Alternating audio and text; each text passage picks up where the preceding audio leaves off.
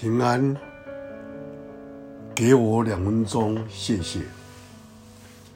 在诗篇一百三十九篇，耶和华，你已经鉴察我，认识我。我坐下，我起来，你都晓得。你从远处知道我的意念。我行路，我躺卧，你都细察。你也深知我一切所行的，耶和华，我舌头上的话，你没有一句不知道。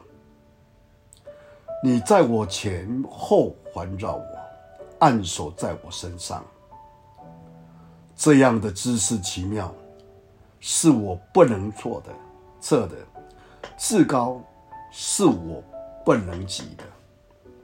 这是一节到第六节。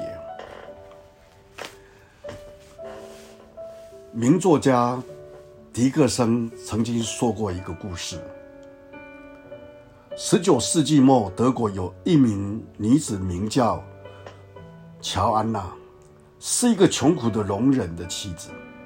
这对夫妇大半时间都在田里工作，对外头的世界是少有接触。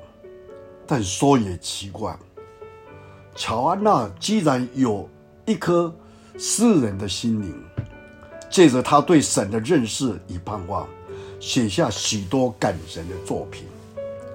对于许多穷人的遭遇，他尤其同情。他以慈母的了解子女的情怀去捕捉他们的感受，把它一一表露在诗词的里面。其中一部分刊出来的作品。传到皇后的手中，皇后十分的欣赏他的才华，便差人把他找来，发现他原来是一个穷苦的农妇。皇后很有爱心，为了不埋怨人才，决定供给乔安娜终身之所需。我们想一想看。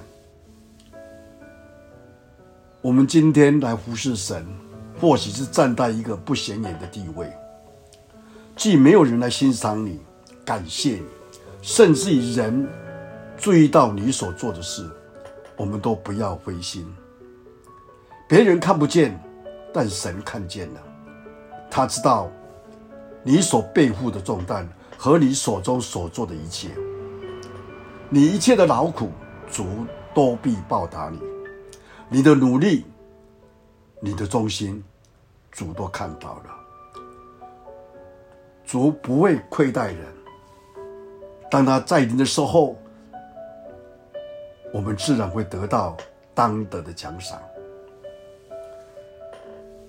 有人就愤愤不平，因为他怀才不遇，没有人赏识他的才华。但是我们想一想看，